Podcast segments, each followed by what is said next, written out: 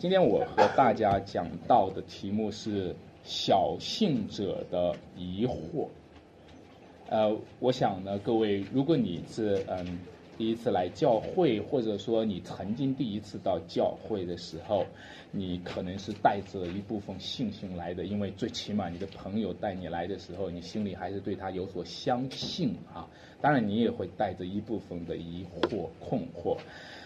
其实，信仰呢，对于人类来说呢，它总是具有一个。辩证的特点，就是说，人可能是一个不信上帝的人，他也会在某个时候突发的来，啊，有这个信心的宣告。就算一个不信上帝的人，他也也在一个紧急的状态下会穷则呼天。那么，就算是一个信主的人呢？那如果我们信主的人呢？我们就是信了主，我们就是成为了基督徒多年的信徒，我们仍然有可能在某个时候会产生疑惑。所以，信仰就是这样，会有这样的一个辩证的一个状况。嗯，所以呢，今天呢，我和大家讲到的就是其中圣经上讲到有一位使徒彼得，对吧？彼得这个不是出信的了，彼得不是第一次到教会了，彼得也不是像我们一样，他是主耶稣基督的大使徒。那么他居然也有小信，主耶稣说：“你这个小信的人，你为什么疑惑呢？”彼得如果都有疑惑的话，那我们也可能有疑惑了。彼得都可能在信心上软弱的话，那我们也可能。在信心上有软弱了。如果人是靠着信心得救的话，那我们的信心足够让我们得救吗？你能够保证你还会信下去吗？你能保证你过一段时间不会受到一些逼迫和压力就会跌倒吗？其实，如果不是有一个信心之先的恩典，我们的信心当中只要稍微一动摇，我们就会跌倒，我们就会栽跟头。这一栽跟头可了不得啊！彼得是在什么海面上走的，对吧？这一栽跟头就栽到海里面去了，是不是？这一栽跟头就成龙了，就沦落了，就永远的灭亡了。但是我们感谢上帝，他的恩典够用，信心作为一个恩典的接口啊，就像线和线有一个接口一样，信心作为一个恩典的接口，当我们接上这个恩典的时候。这个恩典够用，这个恩典是耶稣基督全然担当的恩典，他要成为我们的磐石，他要成为我们的根基，他要使我们永不动摇，在他手里的人永不灭亡。我们今天讲小信者哈，小信的人的疑惑，其实太多的人都是小信的人，小信的人呢？一般在我们现实当中会把它叫做半信半疑。那如果你说半信半疑的话，要问半信又信什么呢？半疑他又是疑什么不信什么呢？这是今天我和大家讲道当中会呈现出来的。我今天讲的会有四个方面哈。第一个，我说人的半信半疑是。他是不信神机，信自然。为什么基督徒会半信半疑呢？其实我们每一个人都是啊，不信神机，信自然的。圣经当中讲到了很多的神机，圣经当中讲到了耶稣基督行神迹。今天就讲到了这段经文，讲到了两个神迹，哪两个神迹呢？一个是。五饼二鱼叫五千人什么吃饱？另一个神迹是什么？耶稣在水面上走，这个让人匪夷所思，怎么可能呢？五饼二鱼能叫五千人吃饱吗？耶稣还在水面上行走。你一讲到这个的时候，你的心里面很难有一个端端正正的信心生出来，端端正正的信心的手来领受这个恩典，很难。因为我们一听到这样的信息，一听到圣经上讲这样的神迹，我们的心不是端端正正的，我们的心就从歪歪的地方去找了，就从就从就从偏的地方去找了。因为我们见过玩魔术的人，我们见过变戏法的人，我们见过种种的障眼法，啊，我们见过各种各样不诚实的人施行的骗术。这么几年啊，冲网上每每次都会有刘谦的魔术，不过每年的刘谦的魔术呢，常常会被穿帮啊，常常会被很多的人啊啊来看穿。你想一下，魔术师不是一个，整个在电视外面的观众啊，都有很多的成千的魔术师在那里会把刘谦的魔术。用镜头放慢到一个极致，来看你这个细微的变化，他一定会研究出来你的魔术的问题在哪里。大家都是魔术师，谁还不知道谁呢？对吧？那我想今天如果有这样一群揭穿刘谦的魔术的人，如果读这一段神迹的话，如果有一些啊专门来看。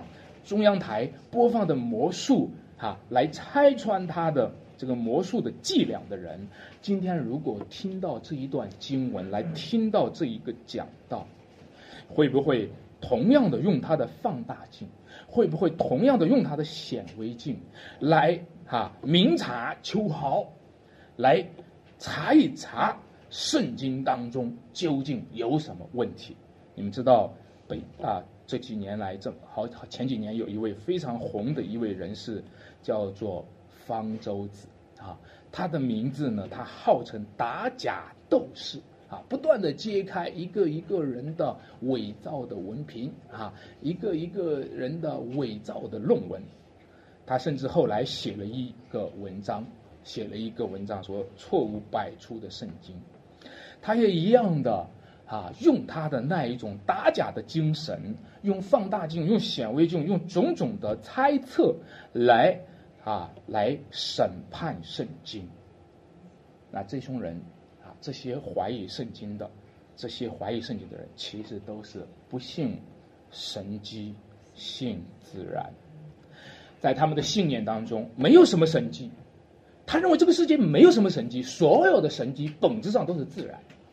在他的心中没有什么魔术哈，所有的魔术也是自然，他也不相不会相信有什么啊这个属灵界的任何事情，他都不相信。如果那里有一个呃行巫术的人啊，一个巫婆给人看病，那个也也那个也也也也不过是自然啊。那如果圣经讲到耶稣基督行神迹啊，那不也是自然，在他们心目当中，自然律。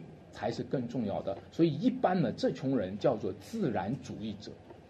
自然主义者可不只是这群人呐，这群人是整个时代的领航人，这群人是我们生存的时代的环境的代表人物。今天你和我其实心里面都是自然主义者，你和我读起这一段经文来的时候，一样的，其实心里不那么相信。那么。但是我们有一个问题要问：如果你相信的是自然律，如果你相信的是自然因果，请问自然背后的力量到底是什么？自然从哪里来？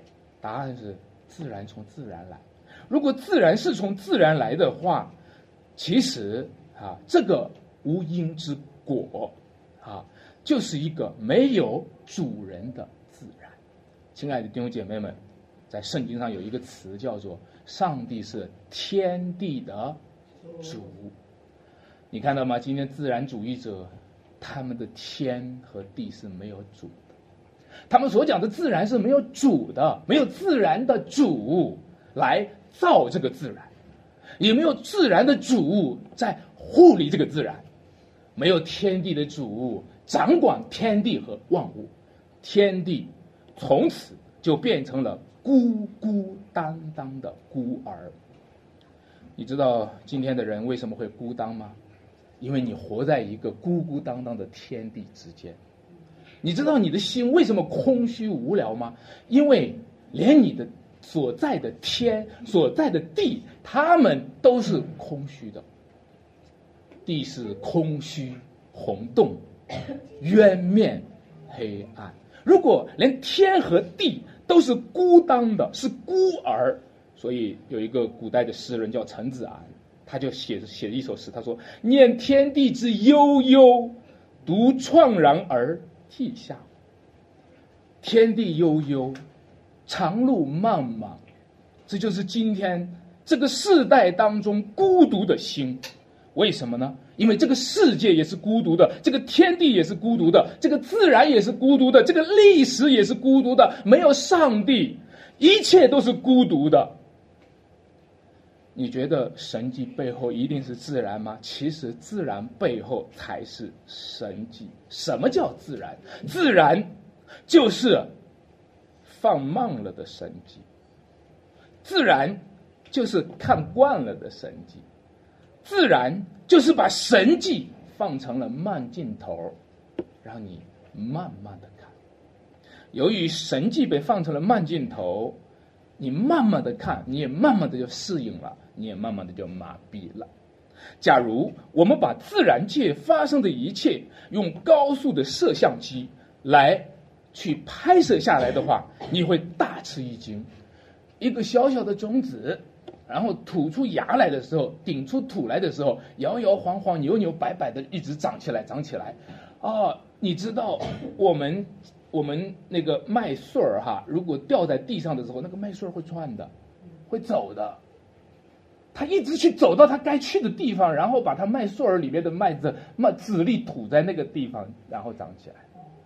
你怎么能够？你怎么够忽略这些神奇的事情呢？自然不过是把速度放慢了，让你不以为意，让你以为这个叫自然。亲爱的弟兄姐妹们，当耶稣基督拿着手中的五饼二鱼掰开分给五千狼人吃饱，还有妇女小孩，很多的人都觉得不可思议。吃饱了还剩下十二郎子，很多人觉得不可思议。请问，一粒麦子如果变成了？如果说一粒麦子长出来，最后能够叫五千人吃饱，还剩下十二郎子，你相信吗？啊，其实欠缺的只是什么时间，对吧？不同的只是时间。如果你觉得耶稣手里面掰饼的时候，他分开五千人就吃饱了，那你觉得那地里面长出来的一粒麦子，然后一直长长，越长越多，越长越多的时候？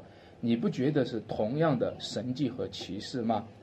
你不觉得那一条鱼生出来许多鱼，然后许多鱼长大了又生出来许多鱼，这也不是一个奇妙的事情吗？区别就是速度不同，区别就是这个是即刻的事情，那个是几年的事情，对吧？一年的事情，区别在这里。那么，如果上帝有没有能力让时间变形？上帝有没有能力让时间一年的时时间忽然就发生在一刻完成呢？上帝当然有这个能力。各位，其实上帝往往是为了我们能够受得住冲击，所以把速度给放慢了。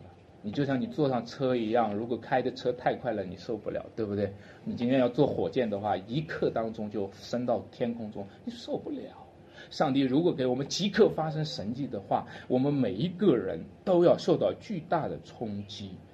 当上帝把这一切都放放慢速度，让我们可以适应，但是它并不是让你忽略了那其中的神奇的因素。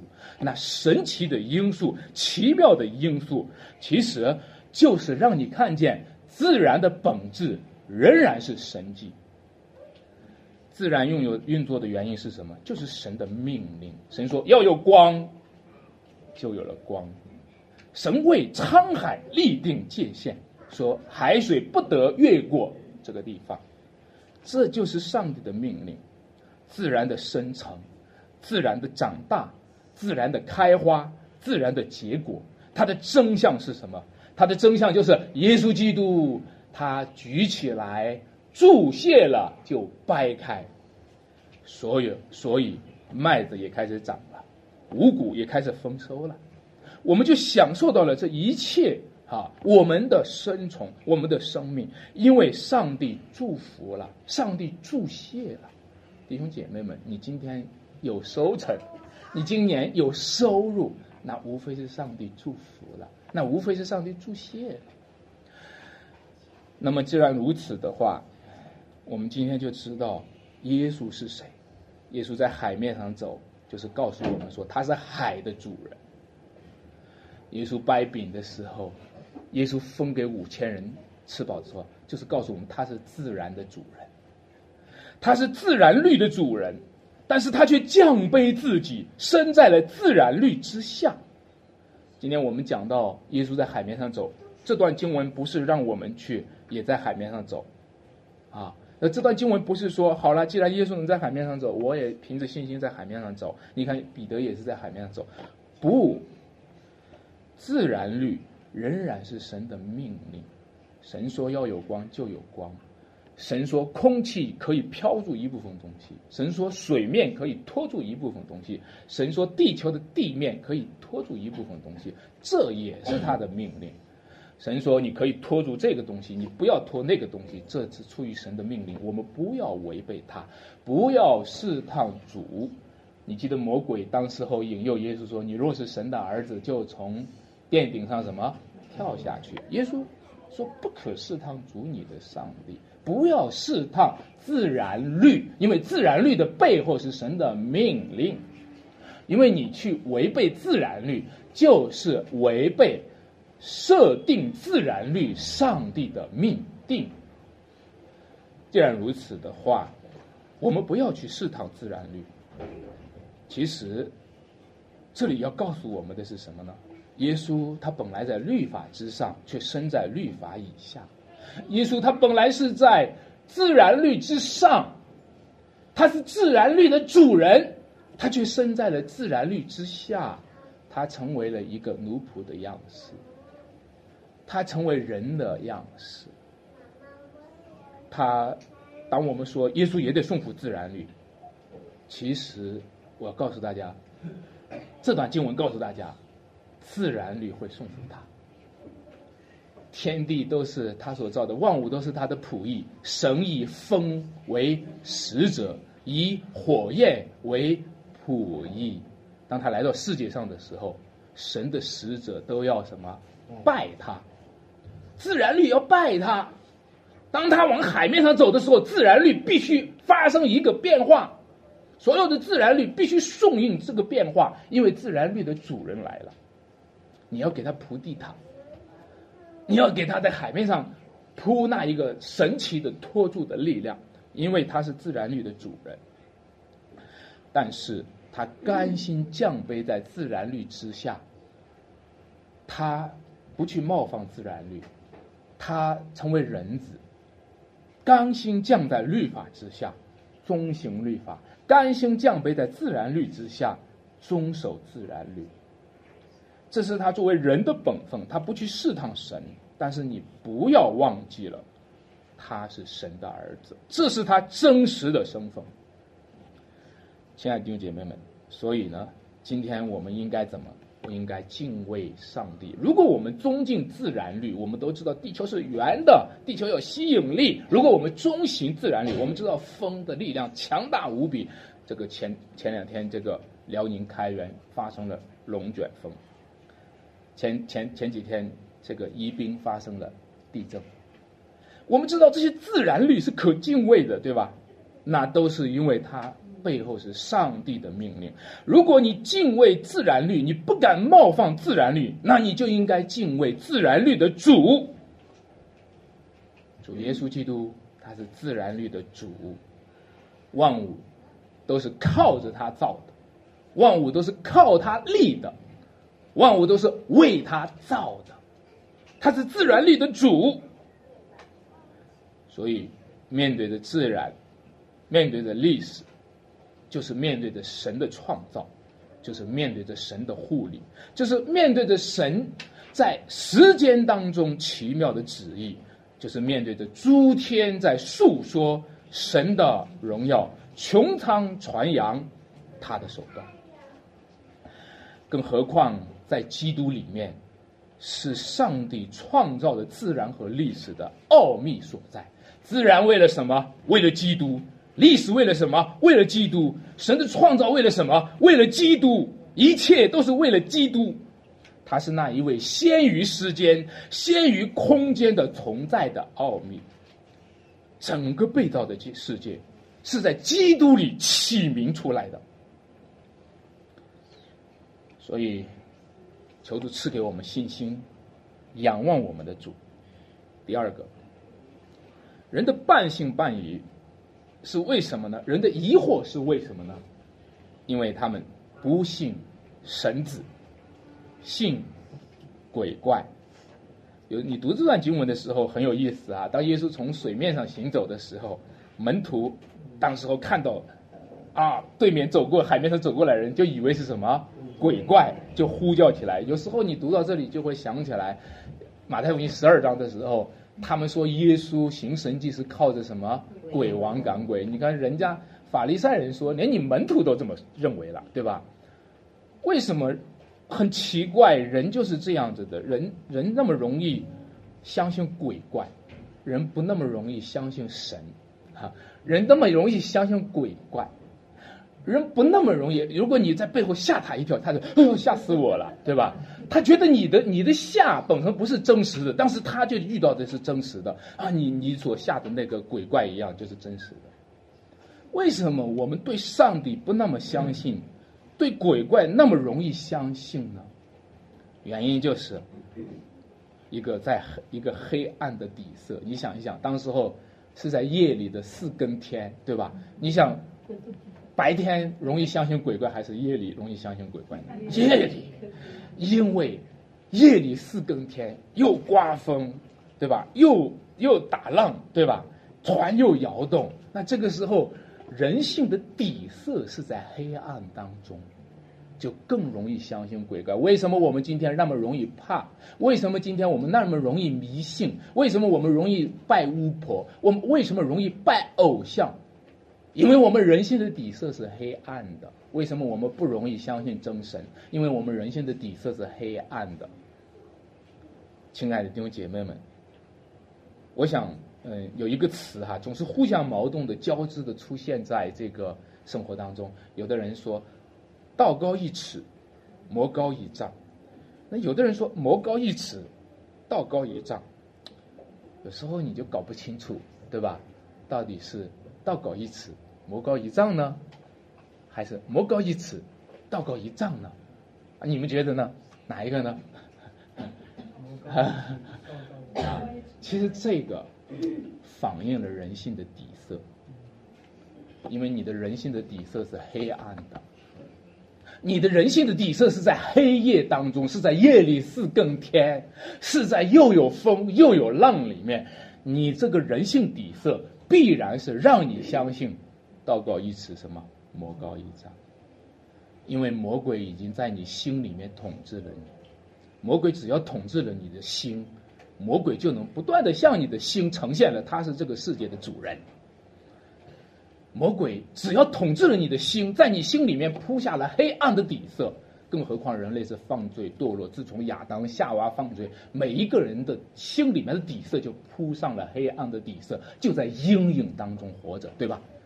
所以，只要你心里有阴暗，只要你心里有黑暗，只要你心里面是经历着夜里的四更天，魔鬼随时都能够拿住你。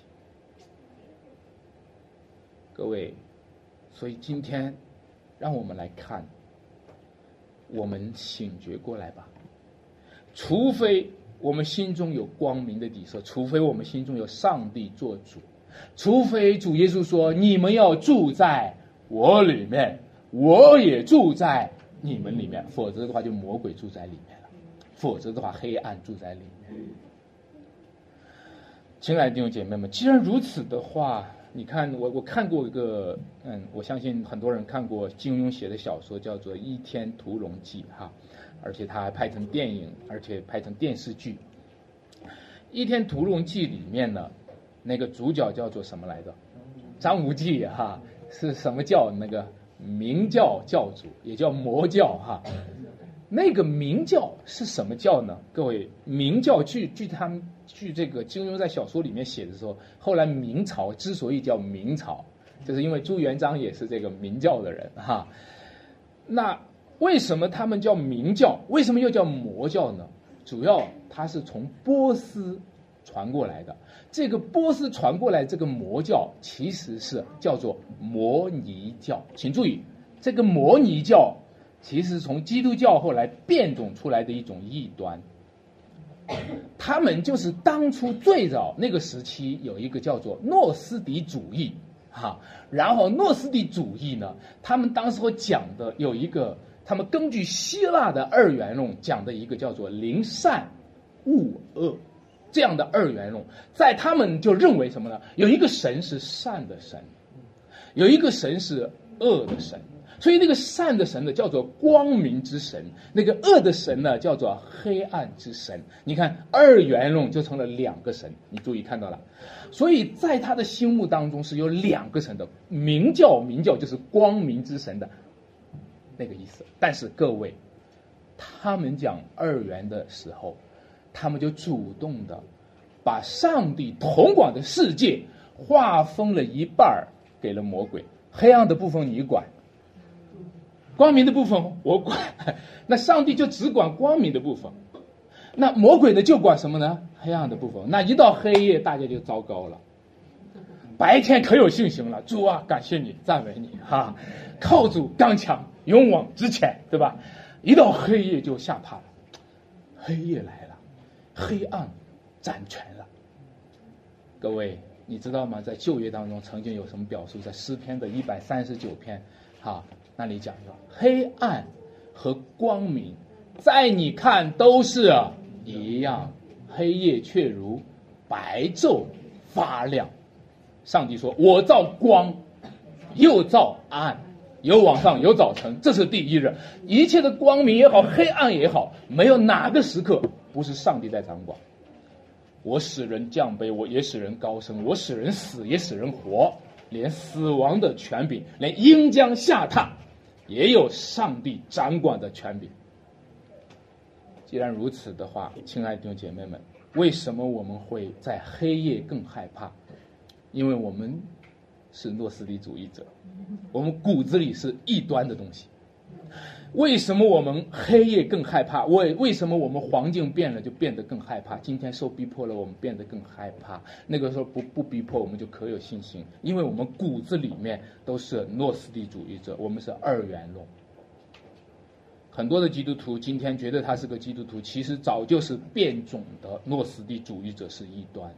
很多的基督徒觉得他是基督徒，其实他用作的精神都是世俗化的，都是。黑暗的底色，在人性的底色里面铺了魔鬼的底色。所以呢，上帝说，黑暗和光明在他看都是一样，并不是说上帝没有是非，而是说上帝就是光，在他毫无黑暗，但是他不局限于黑暗之外。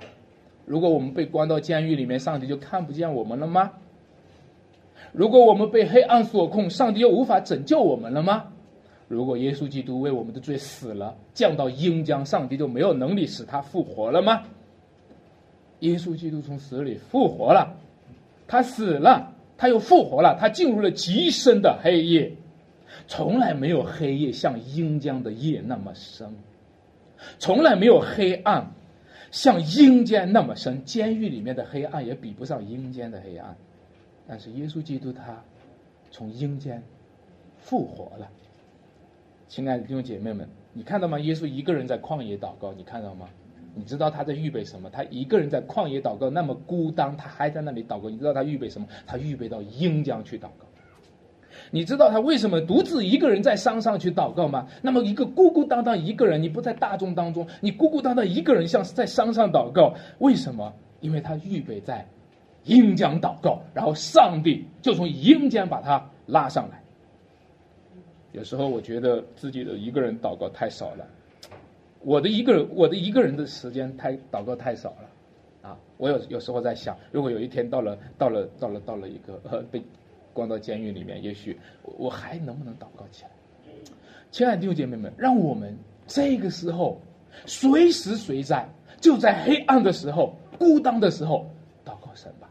求主帮助我们，因为我们孤单的时候，一个人的时候，我们那个黑暗的底色就又回来了；我们一个人的时候，孤单的时候，我们那个拜偶像的底色就又回来了。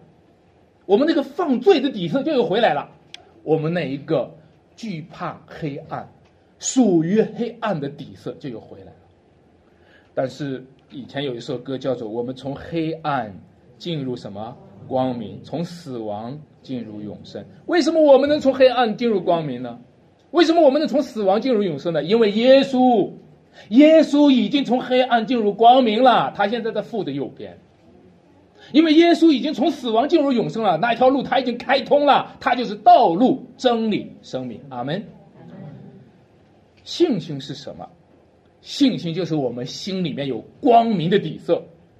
信心是什么？信心就是无论外面的世界多么黑，我们的心里是光明的。信心是什么？信心就是无论环境再艰难，无论魔鬼像狮子一样的吼叫，无论随时随随地。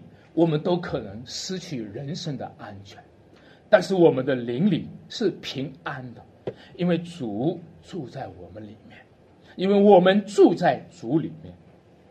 这个世界再黑暗，我们说这个世界仍然是天赋的世界。这个世界再黑暗，我们说那黑暗的大本营，阴间那个最黑的地方已经崩溃了，因为耶稣已经废掉了死权。凡是与耶稣同死的人，一样可以靠着耶稣与主同活，也就在魔鬼的死权的威胁之下，得到自由和释放。第三个，我们讲我们的半信半疑，为什么我们会半信半疑呢？因为我们不信教会，信城市。你说教会还要信啊？对呀，使徒信经上讲啊，我信圣而公之。教会，但我告诉大家，很多的基督徒根本不相信圣而公之教会，很多的基督徒信了主就不聚会了，信了主就不回教会了，一年半载也不到教会，因为他心里根本不相信圣而公之教会。他星期天在忙什么呢？忙着他认为圣而公的事情啊，公司里面，公司里面，你看公圣而公，公司里面忙。他忙什么呢？啊，国家国家怎么样？国家的政策怎么样？所以不要来教会。国家国家圣而公，你觉得这一切都是圣而公的吗？啊，你看今天城市化运动，今天大家都在搞建设、搞建筑啊，这一切啊圣而公。各位，只有教会是圣而公的教会，其他的大公性都不是最终的大公性，其他的公共性。都不是圣而公的，其他的公共性将来要在上帝公共的审判、公开的审判之下定他们的罪。城市是一个高度综合性的地方，很多的人喜欢城市，城市充满了吸引力，无论是舒适的生活，无论是高档的这个这个这个品牌的建筑啊，城市。充满了综合性，充满了吸引力。但是，我想告诉大家一件事情：城市是教会的影像。真正最典型的城市，你知道最伟大的城市是哪一座城市吗？当然不会是太原，太原肯定不会是一个最伟大的城市，对吧？那你说是北京吗？在历史当中，在人类当中最伟大的城市是哪里？你说，北京也算不上，应该算纽约了。其实，最伟大的城市是圣城耶路撒冷。看呐，耶路撒冷要从天而降，那个城。谢主。啊，好的，感谢主。嗯。所以呢，你会看见什么呢？就是说，圣城耶路撒冷从天降下，那个是一个圣而公的城市。哦，因为那个耶路撒冷是主的教会。等到新天新地的时候，主的教会就是新耶路撒冷，主的教会就借着新耶路撒冷呈现出来。但是各位，如果那个城市当中没有主，如果那个城市当中没有主的同在，那个城市当中却有很多的罪，那将是什么城市呢？那个城市的名字叫做索多玛、俄摩拉，那样的城市叫做巴比伦，那样的城市是罪恶满盈，落在了上帝的愤怒之下、审判之中。那样的城市是社会的大染缸，将要在审判之下被唾弃，丢到地狱当中，硫磺火湖里面。所以这一段经文，你看到一开始的时候，他就讲到耶稣从那个城里面退出来了。接着上文的时候，你看到希律王把施洗约翰给什么杀了？你看这就是一个城，这样的城市是希律王掌权的城市，滥杀无辜、杀害主的先知，这样的一座城是个将亡的城。耶稣从那座城中退出来了，五千个男人。带着他的妻子和孩子，带着妇孺老幼，也从那个城市当中退出来了。亲爱的弟兄姐妹，我不知道这五千个男人当中有没有你，五千个男人所带着的妇孺老幼有没有你？这五千个男人带着妇孺老幼从城市里退出来，跟着耶稣去了旷野，去了郊外，去了一个没有放吃的地方。没有放吃的地方，在那个地方，他们就觉得有主就是好，然后就去了那个地方。结果呢，在那个地方呢，他们觉得真正的城市、真正的都城，就是有主同在的人群。那有主同在的人群，就是有主同在的教会。才是真正的属天的城邦，在我们中间的彰显。当然了，你说跑到了这个郊外，没有饭吃，对吧？有有有饥饿，有寒冷，有危险，这个肯定你要承担代价的，对吧？所以后来大家说，那该怎么办呢？到了吃饭的时候也没有饭吃，该怎么办呢？门徒就给耶稣提个建议：“主啊，让大家回去吧，让大家封丧吧。什么意思呢？散伙儿吧，散伙儿，这一切事情都解决了。今天你知道吗？今天我们教会给出来给我们的方案，很多人给我们的方案就是散伙吧。给我们的压力这么大，逼迫这么大，对不对？散伙吧，回去吧，各回各家吧，你们个人解决个人属灵的问题吧，啊。”我们为了我们生活上的安全，把我们生命置于危险中，这就是今天给你开出来的药方。为了我们生活上的说啊，你考虑考虑，你还有生活，考虑考虑，你还有家庭，还有还有妇孺老幼，上有母亲，下有孩子。为了这些生活上的安逸，把我们的灵魂置于危险当中，散伙儿吧。你知道不知道？耶稣出来看你就怜悯他们。因为他们痛苦流离，痛苦流离不就是我们的本相吗？散伙儿吧，回去痛苦流离去吧。每一个人都在痛苦流离当中找不到他的主子是谁，每一只羊找不到他的牧人是谁，每一只羊他的生命，就算是没有人逼迫他，就算没有人杀害他，他自己都要杀害他。他自己都要折磨他，因为他的罪在他里面折磨他，他的偶像折磨他。但是今天给开出来的药方，就是封丧吧。亲爱的弟兄姐妹们，如果离开了主，就算是安全的，也是危险的；如果有主同在，就算是危险的，也是安全的。你会同意吗？感谢主。当耶稣基督。把这群人召集起来，用五用五饼二鱼掰开分给这五千个人的时候，哇！我当时我看到了，你可以想象五千个人坐在那里一排一排整整齐齐分发饼和风发鱼的时候啊，有点像我们领仓的时候。你知道那个时候，那个是一个非常奇妙的场景，那是一个生命共同体被连接起来的场景。我们不认识彼此，但我们。彼此认识了，我们来自四面八方，我们互相不认识对方，但我们被连接起来了。在那个时候，耶稣的饼传递在我们中间，耶稣的身体传递在我们中间，你知道吗？就在那个时候，我们共同的成为了主的儿女，一同享受主恩，一同有收获，一同有喜乐。这是主与我们同在的见证。因为圣经说：“我要在你们中间居住，在你们中间来往。”你们在旷野当中，我也愿意和你们同住。以色列人在四十年在旷野，上帝不是和他们四十年在旷野同住吗？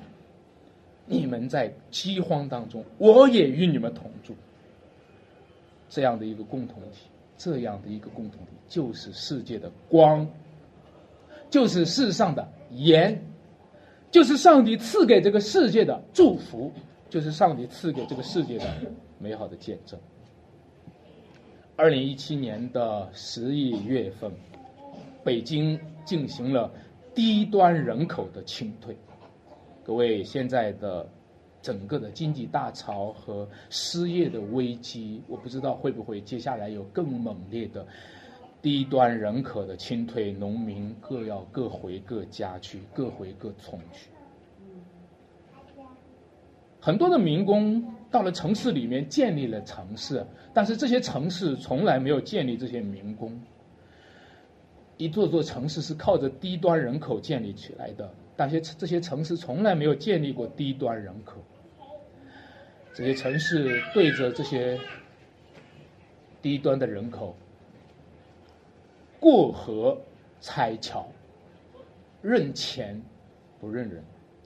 但这个时候，上帝在呼召你，主的教会在呼召你，天国在呼召你，让你回到主的身边，让你加入主天上的城市。让你加入到主那一个永恒的国度，但是你怎么就显得更骄傲呢？你怎么显得那么骄傲？每一次一次的呼召，你都不愿意回过头来看他，你怎么那么刚硬呢？你死心塌地的跟随那个抛弃你的影子，你死心塌地的捕风捉影。亲爱的弟兄姐妹们，这是我们今天职堂，借着祠堂发出来的呼召。我们唯愿有更多的人，他不单是一个基督徒，他也是一个教会当中的一块活石。他和许多的弟兄姐妹们被主建立，他和弟兄姐妹们被主连接，然后成为一个活的宫殿，成为圣灵的圣殿。亲爱的弟兄姐妹们，那个地方。那个被主建立起来的圣灵的活殿，有圣灵充满，有神人同在，有丰满的祝福。让我给你发一个预言，就是等主再来的时候，新天新地的时候，生命河会注入汾河，在那个时候，黄河也不再会决堤，在那个时候，河边将要有生命树的果。你知道吗？这一切的盼望，就是借着今天的教会作为载体去传递的。那你怎么能不半信半疑呢？因为你不信教会，你相信诚实。第四个，不信怜悯，信生活。每个人都在乎生活，人要生活，人要吃。人要喝，人要穿，人要生活，生活是现实的，现实是真实的。但是，没有主的怜悯，你能生活得了吗？没有上帝的怜悯，你能生活得了吗？你一切生活上，你不过是活在生活的下游，你知道吗？生活的上游是什么？生活的上游就是天上降下来的甘霖。你知道生活的上游是什么？就是上帝用阳光沐浴人类。没有上帝的怜悯，我们能生活吗？我们每一天求吃求喝，我们每一天追逐眼前的名利和富贵，没有上帝的怜悯，这一切都是永烟。在这个世界上最缺乏的就是主的怜悯。你知道吗？我们是一种可怜的人。也许今天你不甘心做一个可怜的人，才不要去信主呢。其实你知道吗？这个世界上，这是这个世界上最富足的人，仍然是个可怜的人，有罪的人，有病的人，有死的人。当主耶稣基督怜悯这群人的时候，我看到那么多的人去了医院的时候，我看到有那么多的人，在耶稣的时代没有医院哈。在耶稣时代没有医院，大家都都跟随主了，啊，现在有医院，大家也没空跟随主啊。到了医院里面，有那么多的人，那么多的人痛苦流离，他们需要医治，他们需要主的怜悯。但是你知道吗？在医院最缺的就是怜悯，对吧？有有一位朋友说，今天医生已经见多了，这这个病也很可怜，那个病也很可怜，对吧？医生见多了，见怪不怪。那我我就想，什么叫见怪不怪？那你见怪不怪的话，他的病变成奇形怪状的病变来的时候，你会见怪不怪吗？你看到哇，他的手怎么这个样子？哎呦，他的嘴怎么这个样子？你的眉头还会皱起来，你会见怪不怪吗？你如果见怪不怪的话，那么他就是长成那么歪歪扭扭的话，你你你也不会，你也不会那么不耐烦，对吧？因为你已经见怪不怪了嘛，对不对？其实你不是见怪不怪，你是见生命不见生命。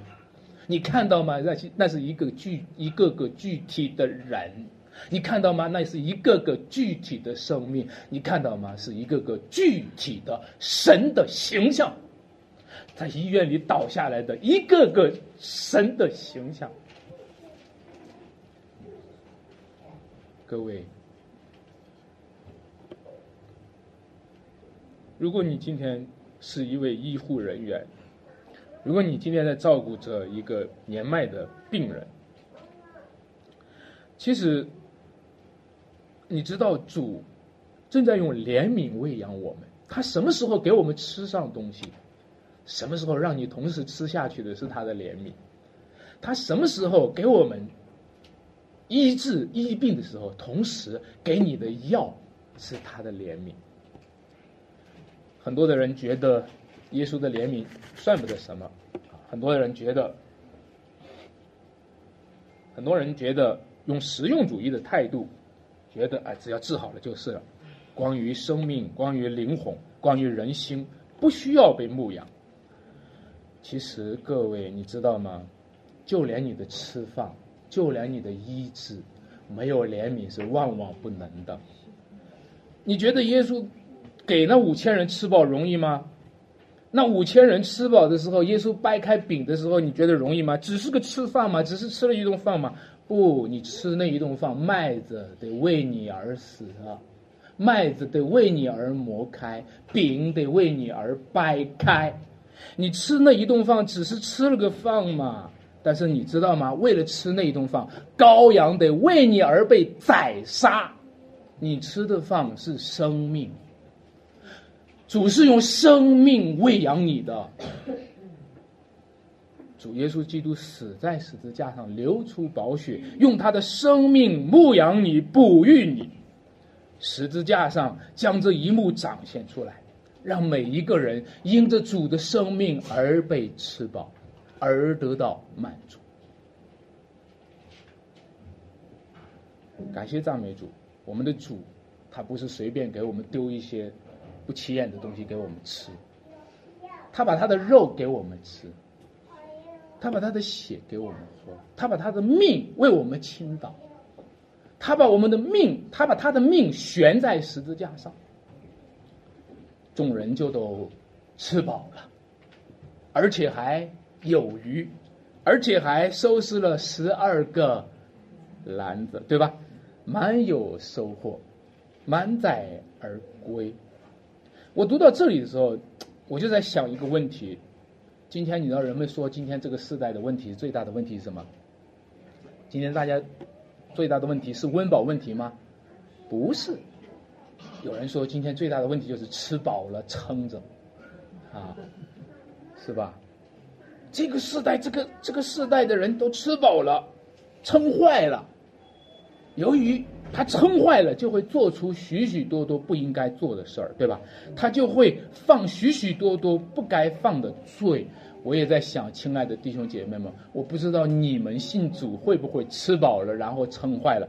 以前你没有没有一个教会聚会的时候，今天有了教会聚会了，会不会过两天也会吃饱了撑坏？以前你们也没有机会去听到，今天有机会去听到了，过两天会不会吃的挑三拣四？我不知道，我不知道，我不知道人会不会吃饱了然后就忘恩负义，我不知道，我不知道，亲爱的弟兄姐妹们。但是主耶稣说：“收拾起那十二郎的零碎，不要糟蹋，不要糟蹋。怎么样才能够不糟蹋这些恩典？怎么样才能够让一个人听到听的最后不是成为了品道专家？怎么样才能够让一个人在牧养当中充满感恩？”充满喜乐，充满了健康的朝气。每一个人来到这间教会以后，他看到你是健康的，因为吃饱了是健康的，而不是看到你肥头大耳。怎么样？除非，请听我讲，除非你吃饱了以后，然后把那剩下的一切分给别人。除非你把你的生命。你把你丰富起来的生命，就像耶稣的生命一样，也为主掰开，也分给其他的人。除非你把自己的生命也交在主的手里。今天我吃饱了，我今天健康了，我今天能动了，能说话了，就把我交在主的手中，与主同背十字架，让主注谢了，就掰开。在我们身上彰显基督为主而会而活，除非这样，否则的话，我们这群人将会吃饱了撑坏。今天有海外的教会，有多少的教会，有多少的牧师去牧养他们，有多少的神学博士去牧养他们，这里面的人已经寥寥无几，没有受逼迫，没有被十字架，不会与苦难认同。一个个体面的基督徒成为绅士的风度，并不与那一些软弱的、可怜的、贫穷的、缺乏的人认同，并不肯掰开自己的生命分给那缺少的人。亲爱的弟兄姐妹们，再没有哪一个时代比这个时代更富足，我觉得。是这样的，对吧？整个人在中国的历史上，在人类的历史上，这是最富足的时代。但再没有哪个时代比这个时代充满了生存的焦虑，比其他的时代还害怕活不了，比其他的时代还紧张。这日子怎么过呀？马上活不了。以前比这会儿要穷得多，从来没这么焦虑。各位。生从，什么叫生从？生从本于基督的生命。什么叫生活？生活本于基督的生命。上帝把他的儿子基督给我们，上帝把他儿子的生命给我们，我们就在基督里面享受了他的怜悯，享受了他的永恒，享受了他给我们生命的盼望。所以，我想最后，我我我我鼓励弟兄姐妹们，因为我们今天在半信半疑当中，左顾右盼当中，不断的怀疑，其实走走一步退两步，我们不断的在信仰上走一步退两步。那你知道吗？彼得在水面上行走，这是不容易的事情。每一个基督徒在天国的道路上行走，这是不容易的事情。彼得在水面上行走，和今天飞机飞在空中都不容易。你凭着信心迈开步走天路都不容易，因为你在信心里迈上一步，就在疑惑里倒退两步，总是这样，在信心里迈出一步，又在疑惑里倒退回来。其实，所谓的半信半疑，哈。如果说半信半疑是对半儿的信，对半儿的不信，我左左边和右边，左边的我是不信，右边的我是信，这个叫半信半疑吗？不是，不是，不是。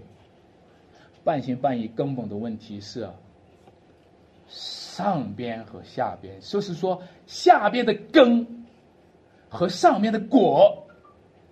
你可能是半信，只是半信那个上面的果子。哎呀，基督徒，你看信了主，生活变好了；你看信了主，家庭和睦了；你看信了主，你看大家彼此相爱了。你对这个果子你很信，你对那个根，那个被十字架，耶稣为我们死，你根本不信。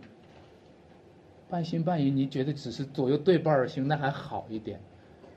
亲爱的弟兄姐妹，我要问的是，你根本上你信吗？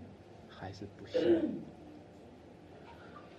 其实今天在这里的每一个人，上帝都向你发出了挑战，主耶稣都向你发出了挑战，说你这个小信的人，你为什么疑惑呢？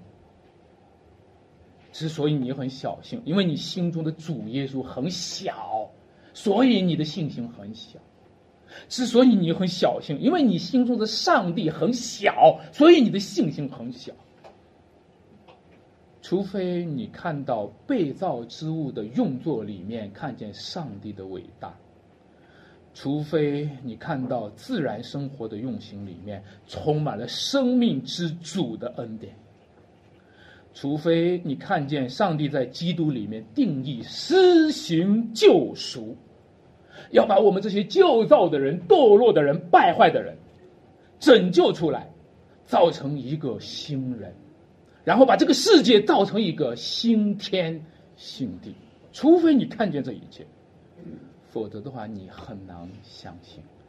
当你在这一切当中，我也非常的期待每一个弟兄姐妹们在信心的道路上继续的走下去，凭着信心迈出一步就是一步。